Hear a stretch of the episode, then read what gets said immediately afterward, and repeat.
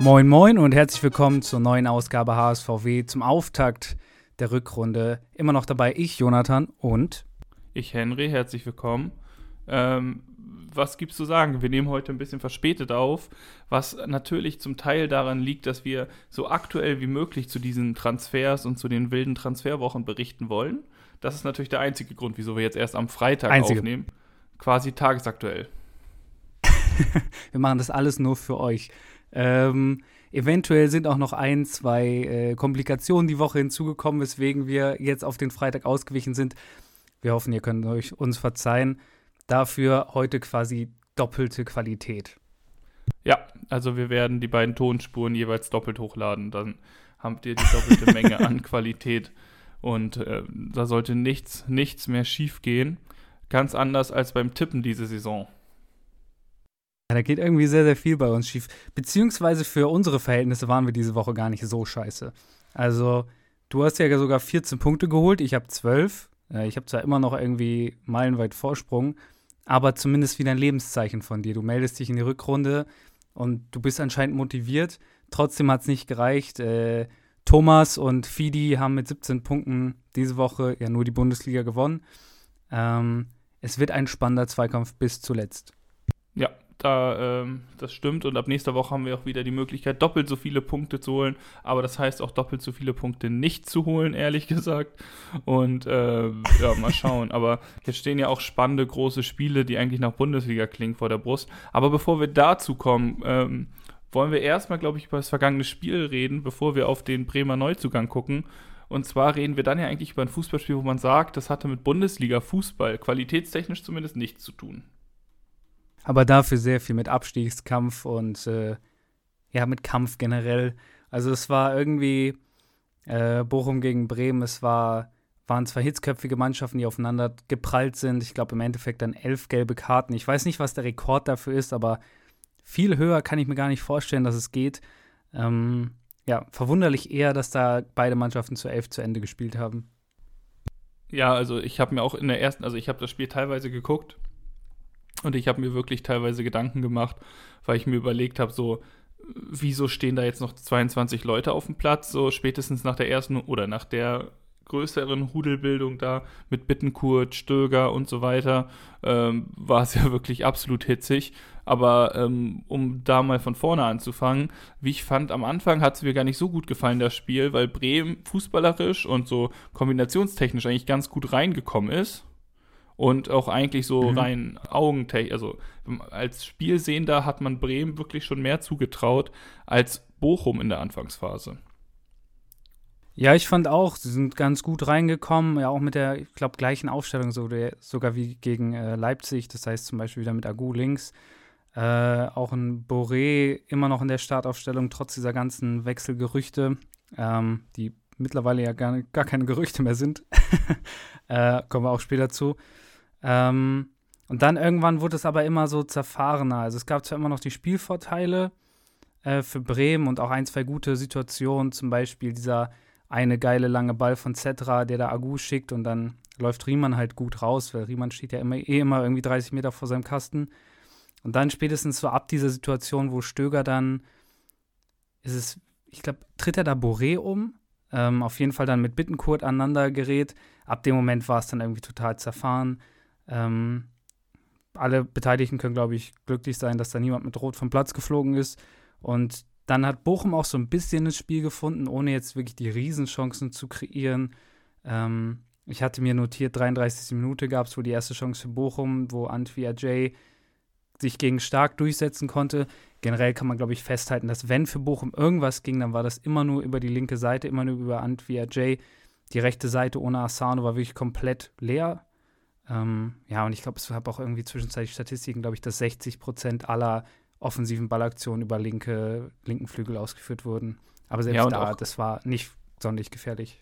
Und auch wahnsinnig viel, was ähm, über Standards, natürlich aber auch über weite Einwürfe lief, finde ich. Also ähm, es war wirklich sehr viel Stückwerk insgesamt. Und äh, ja, also die erste Halbzeit, wenn man Fußball mag, dann guckt man so eine Halbzeit nicht, weil dann verlernt man, glaube ich, die Lust aufs Fußball gucken. Habe ich so ein bisschen im Gefühl. Und, ja, es, ähm, war, es war schwierig. dafür hat es ja eigentlich ähm, nach der Halbzeit, also viel mehr passiert ja eigentlich auch nicht, ne? Also es gibt so ein, zwei Halbchancen und sowas. Stay hat ja noch eine Chance und ähm, Paciencia schießt auch nochmal aufs Tor und Dortmund, äh, Dortmund sag ich schon, Bochum ist besser im Spiel und die belohnt sich dann ja auch, aber durch ein Tor, was glaube ich in seiner Karriere bisher nur einmal so geschossen wurde, durch Patrick Osterhage, der wirklich, also da muss ich sagen, das war ja wirklich ein absolutes Traumtor was er da aus 24 Metern raushaut, so mit so einem Knuckleball, der ist auch unhaltbar für Zetterer. Also das war wenigstens so das erste Mal, wo man sagen könnte, da erkennt man, dass vielleicht Leute auf dem Platz stehen, die ein bisschen was mit Profifußball zu tun haben. Ja, das ist ein Wahnsinnstor. Da schießt er einmal in seiner Karriere so. Klar kann man darüber reden, dass im Mittelfeld da zu viel Platz war, weil beide Sechser oder beziehungsweise Achter da auf die linke Seite geschoben haben und Osterhage dadurch relativ viel Platz hatte, bis Stark ihn angelaufen hat. Aber trotzdem, das kannst du ja nicht erwarten, dass der so ein Ding macht. Vor allem während des Spiels und vor des Spiels wurde ja ganz viel darüber geredet, dass Bochum die Mannschaft war mit den meisten Distanzschüssen in der Bundesliga und die aber noch kein einziges Tor außerhalb des Strafraums geschossen haben. Und natürlich mit dem 99. Distanzschuss schaffen sie dann ihr erstes Distanztor gegen Bremen. Was für eins, Tor des Monats wahrscheinlich. Ähm, ja, keine Ahnung. Danach, ich fand, danach hat Bochum ja das Pressing deutlich erhöht Bremen war spielerisch wirklich viel zu schlecht, um sich irgendwelche Offensivaktionen zu kreieren. Da ist ja wirklich nichts viel irgendwie zusammengekommen. Erst so ein bisschen ab dem Moment, wo dann auch Kovnatski da war, der mit seiner körperlichen Präsenz und seiner Kopfballstärke so ein bisschen ein neues Element davon reingebracht hat, fand ich, hat man wieder Ansätze gesehen, wo Bremen dann auch so ein paar Halbchancen hatte. Ähm, haben dann Glück, weil in der 83. fällt der Ball ja fast per Bogenlampe nach diesem abgeblockten Schuss noch ins Tor, wo Zetra gut hält und kommen dann glücklicherweise in der 90. plus 3 durch Niklas Stark. Assist von Linnen, kann man ihm so halb zumindest geben, dann noch glücklich zum 1 zu 1. Ja, und wenn wir dann beim Bochum-Spiel drüber, äh, beim Bochum-Tor darüber sprechen, dass es ein Tor ist, was vielleicht einmal so fällt, dann kann man das da ja auch nochmal wiederholen und dann nochmal wahrscheinlich sogar ein bisschen hochschrauben weil während es bei Osterhage ja ein absoluter Sonntagsschuss war, war es bei Stark, glaube ich, die pure Verzweiflung und dann halt wirklich das, äh, dieses, die, der abgefälschte Ball, der unhaltbar dadurch ins Tor geht mit Unterkante der Latte. Also ich glaube halt, auch wenn er nicht abgefälscht ist, wird es wahrscheinlich nicht so ein Tor werden. Also gehe ich mal von aus. Und ähm, ja. ja. dann steht es 1 zu 1, ist auch entsprechend dem, was dieses Spiel eigentlich so geboten hat insgesamt und was ich natürlich auch getippt habe. Deswegen war das auch ziemlich klar, dass es so kommt. Aber ich habe auch parallel noch den ähm, Ticker nochmal gerade durchgeguckt und es gibt wirklich wenig Einträge über irgendwelche fußballerischen Aktionen. Und zu dem Spiel kann man auch wirklich dann nicht mehr so viele Worte verlieren. Und man, ja. Ja, ich glaube, das Einzige, was man zumindest noch erwähnen sollte, ist, dass ähm, es war halt, war halt super intensiv, aber auch defensiv gut geführt. Also die Defensive hat gut gestanden. Stark ist nicht umsonst in den meisten äh, jetzt Teams der Woche gelistet. Ich fand nach Einwechslung war Kovnatski echt mal auffällig. Generell die ganze Verteidigung hat das gut gemacht. Das ist ein super wichtiger Punkt, total verdient. Natürlich glücklich, wenn der Ausgleich so spät fällt, aber trotzdem. Und äh, jetzt auch mit Blick auf München, wobei das natürlich auch selbst mit voller Besetzung schwierig werden könnte, ähm, haben Duxch und Bittenkurt sich beide ihre fünfte gelbe Karte abgeholt. Und ich habe mich so ein bisschen zurückerinnert gefühlt an äh, die Zeiten, wo noch mit äh, Bremen mit Junusovic und Fritz rumgelaufen ist.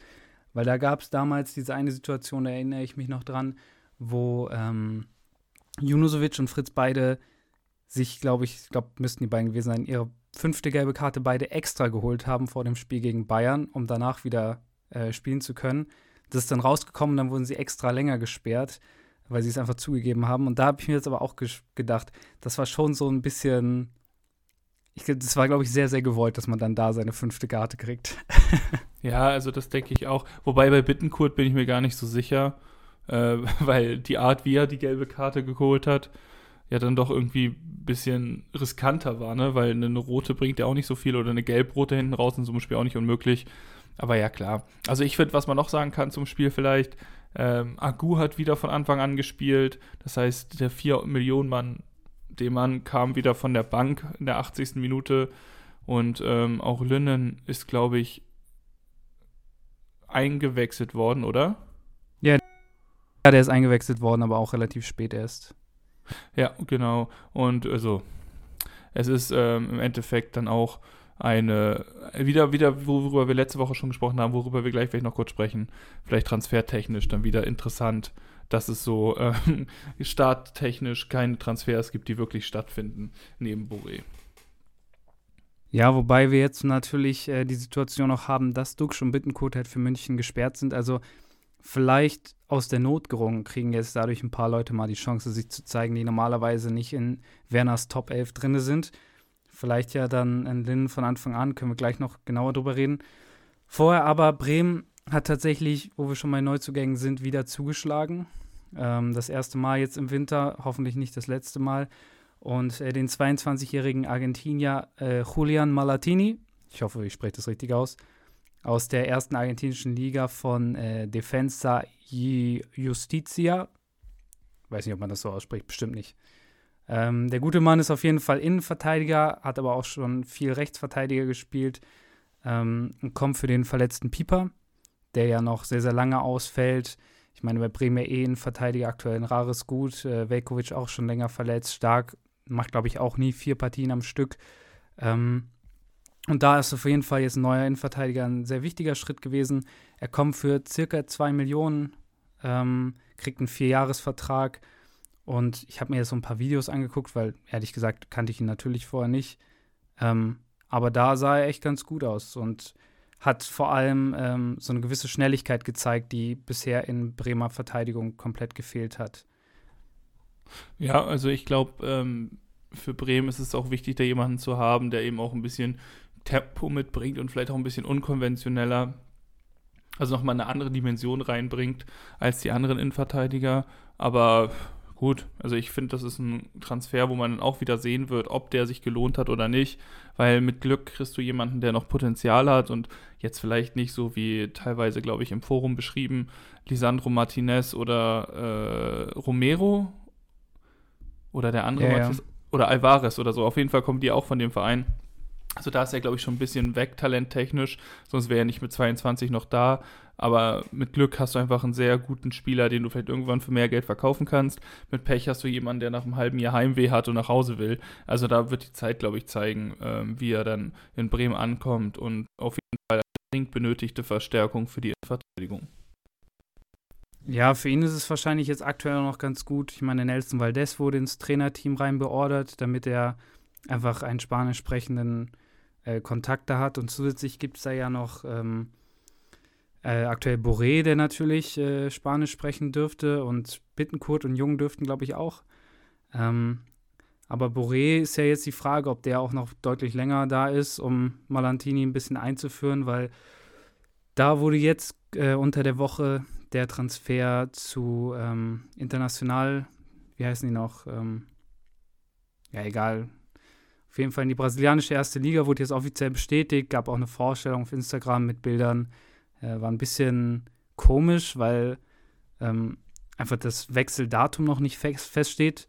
Äh, mittlerweile hat es wohl Gespräche gegeben zwischen Werder ähm, und äh, Borés neuem Verein. Aber Bremen hat wohl signalisiert, dass sie ganz klar nicht vorhaben, Boré abzugeben und dass sie damit planen, auch die zweite Saisonhälfte mit ihm noch zu spielen. Ja, also ich glaube auch für Bremen wird es dann so sein, dass sie noch die zweite Saisonhälfte halten und dann wechselt der halt zum 1.7. Zu, zu seinem neuen Verein. Dann ist das halt so. Und ähm, Bremen hat dann halt jetzt die Aufgabe, sich vielleicht noch ein bisschen auf dem Transfermarkt umzugucken. Da kursieren ja wieder Namen. Ich weiß nicht, ob du noch einen aktuellen hast, den man da nennen kann. Ich habe nur gelesen, der eine, der ja bei Bremen im Gespräch war, der Biada, der hat jetzt ja bei Union unterschrieben. Ähm, und ansonsten weiß ich nicht, welche Namen da richtig heiß sind. Hast du noch einen Namen, auf den man jetzt als Nicht-Bremen-Fan nochmal zumindest ein Auge legen sollte? Ähm, ich habe heute tatsächlich noch äh, im Forum gelesen, da wird jetzt aktuell aus der portugiesischen ersten Liga ist es, glaube ich, ein Stürmer gehandelt. Der hat ganz gute Werte, hat aber auch ein, wahrscheinlich müsste man um die 5 Millionen für den zahlen. Und ähm, ich glaube nicht, dass Bremen einfach vorhat, Boré noch abzugeben. Warum sollte man? Das ist ein Spieler, der kennt die Bundesliga, der funktioniert einfach.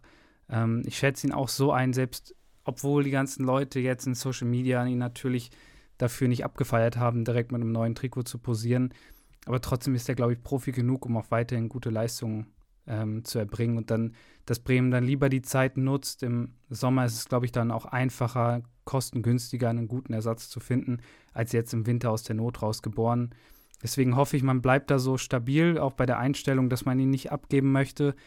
Ähm, vor allem, weil ja wahrscheinlich trotzdem jetzt noch ein paar Spieler Bremen verlassen, angefangen mit Nikolai Rapp, ähm, dessen Wechsel zum KSC steht wohl ähm, mittlerweile unmittelbar bevor. Hört man zumindest jetzt aus verschiedenen Medien. Ich meine, das hat sich ja schon länger angebahnt. Ähm, Bremen wird wahrscheinlich noch so lange warten, bis sie dann tatsächlich einen Ersatz für ihn haben und ihn erst auch dann abgeben. Aber das wird ja jetzt auch mal noch zunächst passieren. Deswegen, Bremen hat ja eh schon den kleinsten Kader der Liga, hoffe ich mal, dass man sich jetzt nicht noch mehr verkleinert. Ja, da bin ich mal gespannt, ähm, was da jetzt noch für Bewegung reinkommt. Und wir könnten dann vielleicht mal das Wort Bewegung als Überleitung nehmen. Was hältst du davon? Ähm, ja, können wir machen. Eine Sache würde ich zumindest vorher aber noch abschließend zum Bremen-Thema äh, ansprechen wollen, weil was ich super interessant fand, jetzt ist ja auch für Bremen offiziell die Hinrunde quasi vorbei. Ähm, und rein punktetechnisch ist es ja eher so suboptimal gelaufen. Man hat jetzt 17 Punkte, einen Punkt im Schnitt also pro Spiel. Ähm, und ich glaube, du kannst mir da zustimmen, dass man eher so ein mulmiges Gefühl hat in Hinsicht auf die Punktausbeute.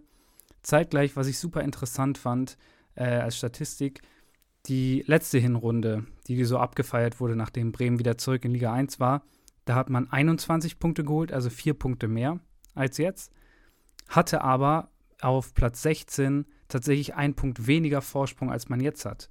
Also jetzt hat man aktuell sechs Punkte und damals hatte man fünf Punkte Vorsprung. Das heißt, Bremen ist zwar schlechter geworden, aber wenn man jetzt den Liga-Vergleich sieht, sind die anderen Teams noch schlechter geworden. und deswegen steht Bremen sogar tatsächlich rein faktisch besser da als äh, letzte Saison noch um dieselbe Zeit. Ähm, was mein Bremer Herz zumindest ein bisschen beruhigt hat, als ich diese Statistik gelesen habe. Ja, also ich glaube, über den akuten Abstieg muss man sich erst Gedanken man wirklich in den letzten fünf steht. Aber ähm, die Bundesliga hat einfach eine Qualität, die es nicht zulässt, ähm, ein, für einen Bremen abzusteigen, wenn man über einen Punkt pro Spiel holt. Also ich glaube, die Mannschaften da unten drin sind teilweise so schlecht, dass du da wirklich gut gewappnet bist. So, jetzt ähm, apropos so schlecht, dass man sich noch besser wappnen müsste. Den Eindruck hatte anscheinend auch der HSV, deswegen ähm, hat man mit Masaya Okugawa, ähm, dem Japaner von Augsburg müsste es gewesen sein, den ersten Winterneuzugang vorgestellt. Was hältst du von diesem Transfer? Es ist ein, auf ein halbes Jahr ausgelegt erstmal mit Kaufoption. Es ist eine Laie, also relativ risikoarm. Ähm, der Spieler kennt Walter aus der Zeit in Kiel und also ich glaube, das ist ein wenig risikobehafteter Transfer. Dementsprechend finde ich den auch ganz gut und ähm, er war, hat ja auch in der Vergangenheit gut genug gespielt, als dass er sich zumindest für Augsburg in irgendeiner Form empfohlen hat. Ähm, ja, also ich glaube, der kann auch mal ein gutes belebendes Element sein, vor allem wo Königsdörfer beim Afrika Cup ist, wo man ja auch nicht weiß, wie lange. Und jetzt zum Beispiel ein ähm, Öztunali einfach nicht die Qualität liefert von der Bank, die man vielleicht braucht dann. Und dann hat man mit Okugawa noch die Möglichkeit, einen ähm, spielstarken Flügel reinzuwerfen.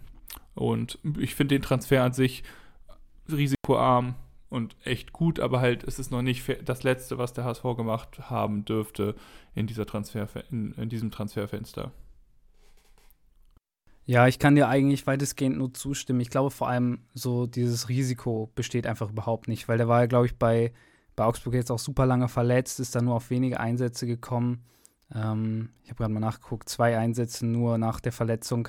Das heißt, der Junge, der will einfach wieder spielen. Er hat ja ganz offensichtlich die Qualität, um ähm, in Deutschland sehr weit oben mitzuspielen, was Ligen angeht.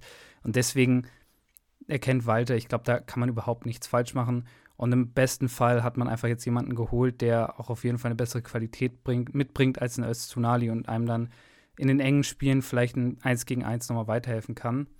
Ja, man ähm, muss auch dazu nochmal sagen, ja. ähm, wenn du auf die letzten beiden Saisons von ihm guckst, er hat letztes Jahr war er so, glaube ich, mit der einzige Lichtblick, den es in Bielefeld gab in der Abstiegssaison ähm, wo er mit insgesamt 15 Scorern in 30 Spielen sehr gute Ausbeute gemacht hat.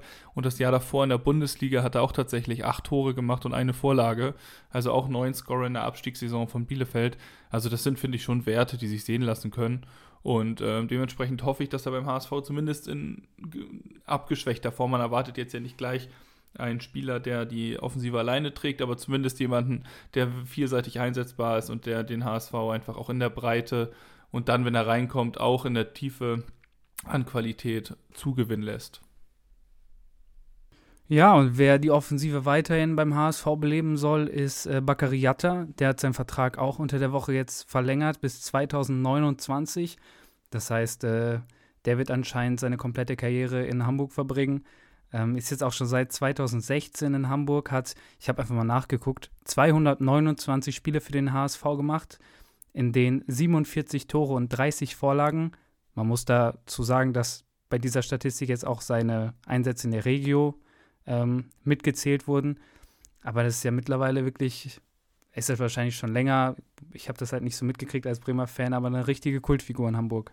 Ja, also er steht ja auch für was. Also der HSV stand zu ihm, als die ganzen äh, Springer-Medien ihm da äh, irgendwie die Identität absprechen wollten. Da hat HSV zu Jatta gestanden und dann macht es jetzt Jatta auch, indem er jetzt die 600.000 nimmt als Jahresgehalt und darauf verzichtet, nach Saudi-Arabien zu gehen und da eine Million oder was auch immer zu verdienen. Also finde ich schon, ist auch ein starker Schritt von beiden Seiten und als Identifikationsfigur super. Und es sagt ja auch niemand, dass Jatta der Nummer 1 Offensivspieler sein muss beim HSV. Aber alleine ihn im Kader zu haben, tut, glaube ich, dem Kader und dem Verein richtig, richtig gut. Und das ist auch einfach eine wunderbare Geschichte, die dieser Mann beim HSV schreibt. Also muss ich wirklich sagen, hat er da, äh, finde ich schön, dass er verlängert hat. Und ist er, solange er nicht sozusagen die Hoffnung ist im Offensivspiel, hat auch, glaube ich, niemand ein Problem damit. Also man muss halt daneben einen Kader rumbasteln, dass man halt ähm, nicht darauf angewiesen ist, dass Bageriata Flanken schlagen muss.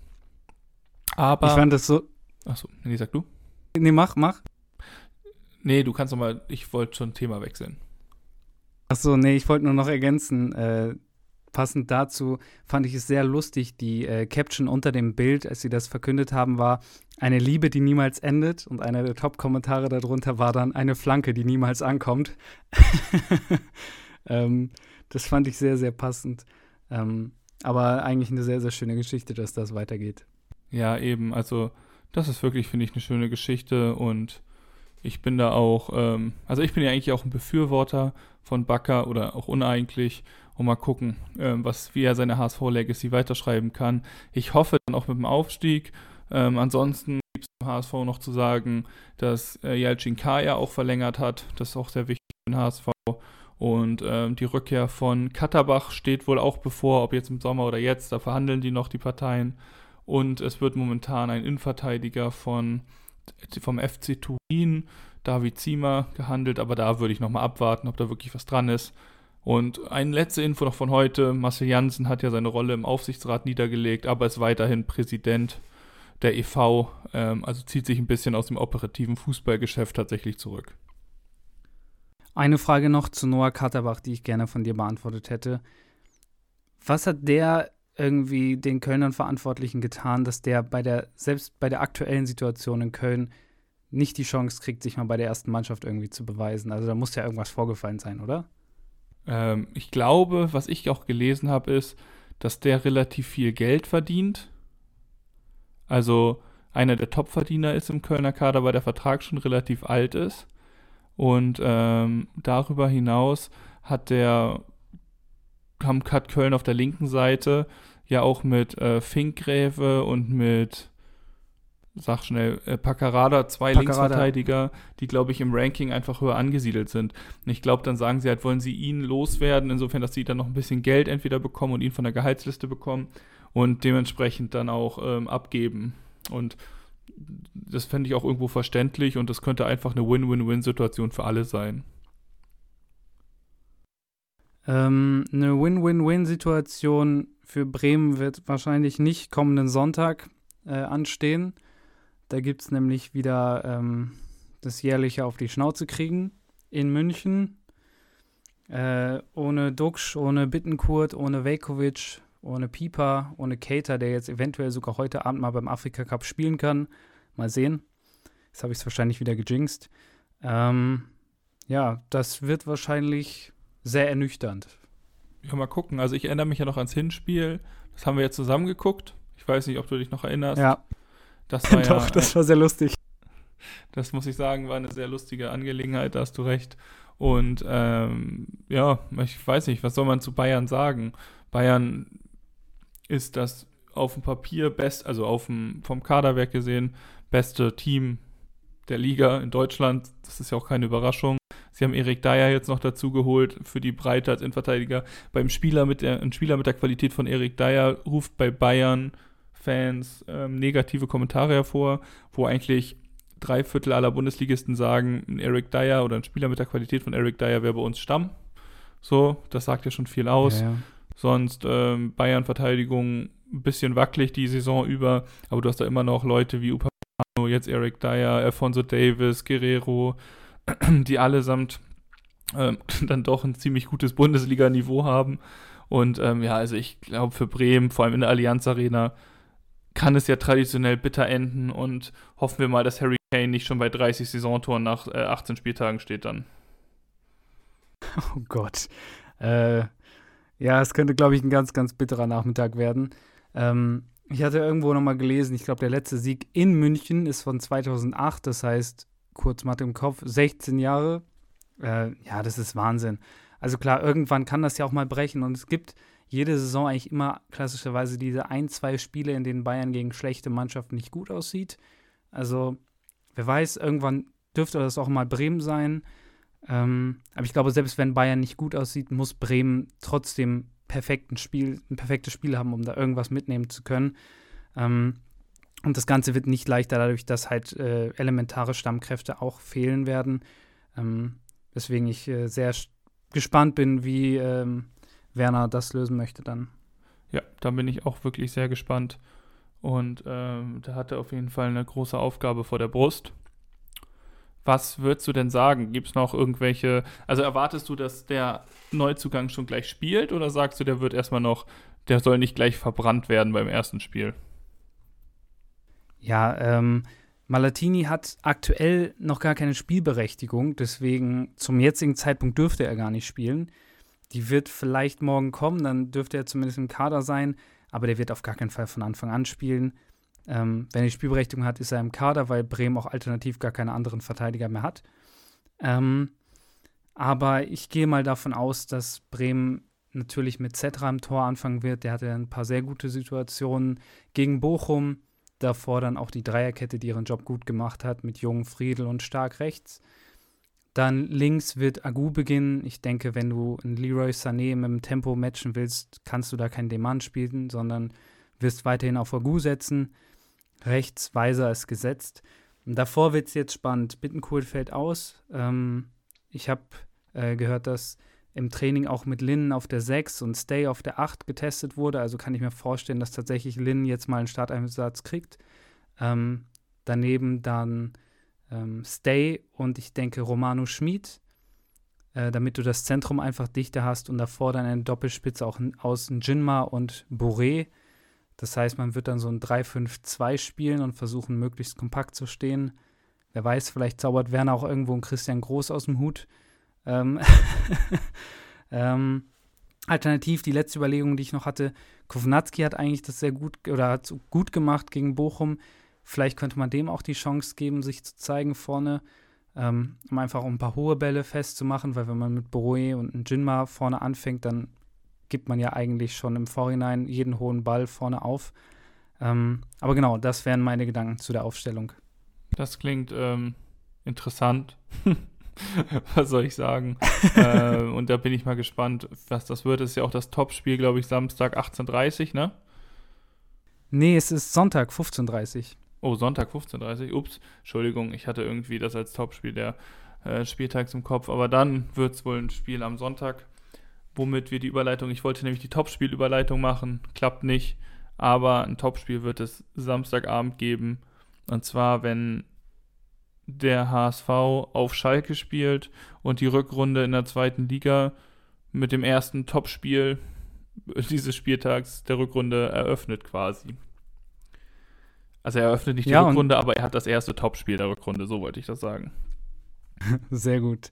Ja, und Schalke kommt ähm, unter dem neuen Trainer, sind ja eigentlich zuletzt ganz gut wieder in Fahrt gekommen haben äh, die letzten drei Spiele nicht verloren, zwei Siege, ein Unentschieden, zweimal auch zu Null gespielt. Das heißt, unter Karel Geralds haben sie sich eigentlich ganz gut gefangen, würde ich sagen. Haben, glaube ich, noch keine nennenswerten Winterneuzugänge, zumindest nicht, dass ich wüsste. Ähm, das heißt, ich glaube, es hätte bessere Zeitpunkte gegeben, auf Schalke 04 zu treffen als jetzt. Aber rein vom Kader her und von der generellen Form sollte der HSV hier trotzdem weiterhin das klare Favoritenteam sein.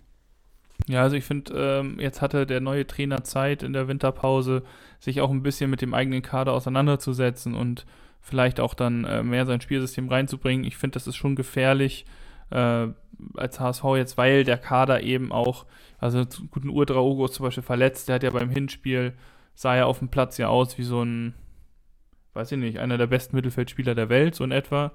Ähm, aber ansonsten hast du halt auch doch Qualität mit einem Simon Terodde. So, jetzt ist zum Beispiel ein Lassmer auch verletzt, was dem HSV sicherlich auch in die Karten spielt. Aber du hast halt immer noch Spieler im Kader, auch mit einem Ron Schallenberg oder mit einem Timo Baumgartel, die halt alle auch schon irgendwie ihre Qualität mal nachgewiesen haben. So rein tabellentechnisch und auch für das, was das für den HSV bedeutet, sollte der HSV da auch den Sieg mitnehmen und ähm, gucken wir mal, was der HSV ähm, da reißen kann. Ich bin sehr gespannt. Wir haben auch Verletzungssorgen, aber das haben wir ja eigentlich beim HSV gefühlt jeden Spieltag, zumindest was die Verteidigung betrifft. Denn da äh, fällt auf der linken Seite Miro Muheim noch gesperrt, glaube ich, aus.